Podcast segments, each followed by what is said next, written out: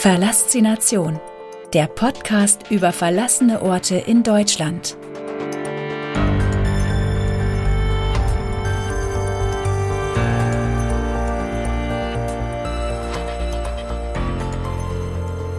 Kapitel 11 Wünsdorf, die verlassene russische Kleinstadt. Wir fahren durch den Haupteingang bis hin zu einem kleinen Parkplatz unweit der großen Lenin-Statue. Von dort aus geht es in eines der größten Gebäude, die wir auf unserer Tour erkunden werden. Nach der Eingangshalle erwarten uns scheinbar endlos lange Gänge. Das Tageslicht fällt von den Seiten durch die Fenster und die geöffneten Türen. Es entsteht ein wahnsinnig tolles Lichtspiel. Eine Tür am Ende des Ganges führt uns zu einer Art Arrestzelle. Hinter einer normalen Holztür ist eine Gittertür installiert. Die Zelle ist ungefähr 3 mal 3 Meter groß. Die Fenster sind auch durch Gitterstäbe gesichert. In den umliegenden Räumen finden sich sanitäre Anlagen und irgendwelche Unterkünfte. Sie müssen für höher dekorierte Soldaten gewesen sein, da sie relativ groß gestaltet sind. Die normalen Mannschaftsunterkünfte sind in der Regel wesentlich kleiner. Es ist faszinierend zu sehen und sich vorzustellen, wie sich hier früher das Soldatenleben abgespielt haben muss. Ein paar Gänge weiter finden wir riesige Wandgemälde und alte Wandkarten. Teilweise ist die Farbe bereits vom Putz abgeplatzt und es riecht sehr modrig. Wir blicken um die Ecke und sehen, woher dieser Geruch stammt. Ein Gang ist komplett mit schwarzem und grünem Schimmel überzogen. Von der Decke tropft es.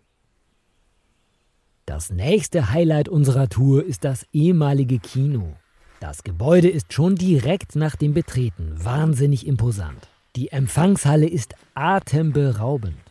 Von allen Seiten scheint die Sonne herein. Hier wurden bestimmt einmal große Empfänge ausgerichtet. An der Garderobe vorbei befinden sich noch weitere, riesige Hallen.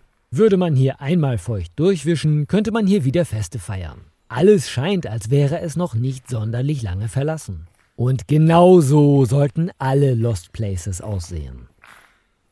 Neben den großen Sälen findet sich auch noch ein Vorführungsraum in diesem Gebäude. Die Stühle sind mit rotem Samt überzogen und scheinen auf die nächsten Besucher zu warten. Zwischendurch wage ich, trotz des Windes, einen Rundflug mit der Drohne. Von oben sieht Wünsdorf aus wie eine perfekt geplante Miniaturstadt. Als nächstes erkunden wir die Schwimmhalle. Auch hier ist alles in einem sehr guten Zustand. Hier und da sind ein paar Fliesen abgeplatzt, aber die Einrichtung ist größtenteils erhalten worden.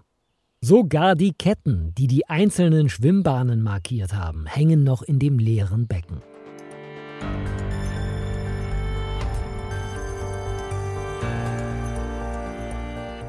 Die Geschichte von Wünsdorf. Die im Wald versteckte Militärstadt Wünsdorf war streng bewachtes Sperrgebiet in Brandenburg. Eine riesige, verbotene Stadt. Zu Hochzeiten lebten in Wünsdorf bis zu 75.000 sowjetische Männer, Frauen und Kinder.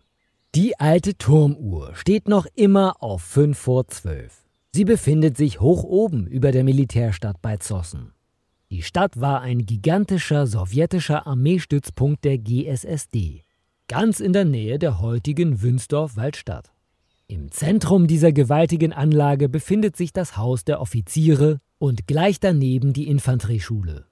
In den Häusern gibt es viele prächtige Theatersäle, eine Schwimmhalle aus der Kaiserzeit, ein Offizierscasino und die Villa des Oberkommandierenden der russischen Streitkräfte Burlakow. Es ist ein Ort mit preußischer, deutscher sowie auch russischer Geschichte. Wünsdorf war eine sowjetische Stadt in der DDR, abgeschirmt vom Rest des Landes. DDR-Bürger hatten keinen Zutritt zum militärischen Teil.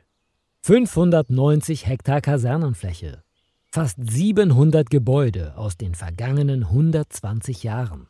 Einige von ihnen wurden saniert, ein Großteil aber verrottet vor sich hin. Im Ersten Weltkrieg waren hier Pioniertruppen stationiert, die in Frankreich kämpften. Im Zweiten Weltkrieg war hier das Oberkommando der Wehrmacht untergebracht.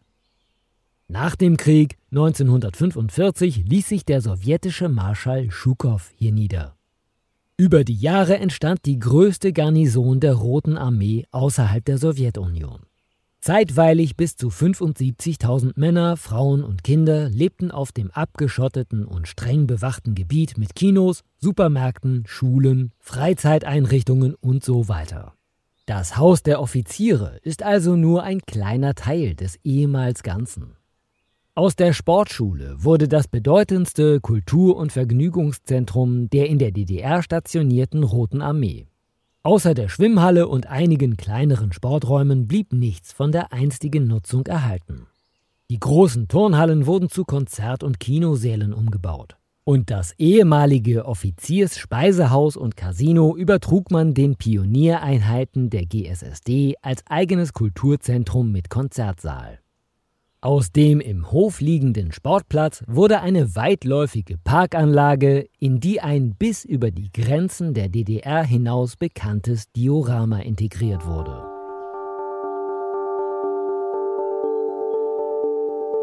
Vielen Dank fürs Zuhören. Wenn es dir gefallen hat, abonniere diesen Podcast und gib ihm eine positive Bewertung. Wusstest du schon? Auf www.pixelgranaten.de findest du viele weitere spannende, verlassene Orte, die entdeckt werden wollen.